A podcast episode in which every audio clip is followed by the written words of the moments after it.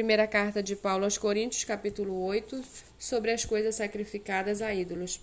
No que se refere às coisas sacrificadas a ídolos, sabemos que todos temos conhecimento. O conhecimento leva ao orgulho, mas o amor edifica. Se alguém julga conhecer alguma coisa, ainda não conhece como deveria conhecer. Mas se alguém ama a Deus, esse é conhecido por ele.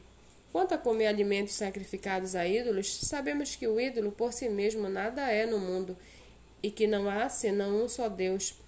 Porque, ainda que existam alguns que são chamados de deuses, quer no céu ou sobre a terra, como há muitos deuses e muitos senhores, para nós, porém, há um só Deus, o Pai, de quem são todas as coisas e para quem existimos, e um só Senhor, Jesus Cristo, por meio de quem todas as coisas existem e por meio de quem também nós existimos. Entretanto, nem todos têm esse conhecimento. Alguns, acostumados até agora com o ídolo, ainda comem desses alimentos como se fossem sacrificados a ídolos, e a consequência destes, por ser fraca, vem a contaminar-se. Não é a comida que nos torna agradáveis a Deus, pois nada perderemos se não comermos e nada ganharemos se comermos.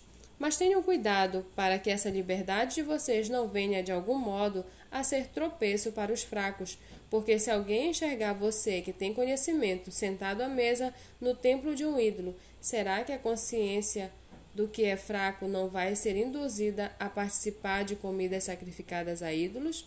E assim, por causa do conhecimento que você tem, perde-se o irmão fraco, pelo qual Cristo morreu e deste modo, pecando contra os irmãos, ferindo a consciência fraca que eles têm, e contra Cristo que vocês estão é contra Cristo que vocês estão pecando.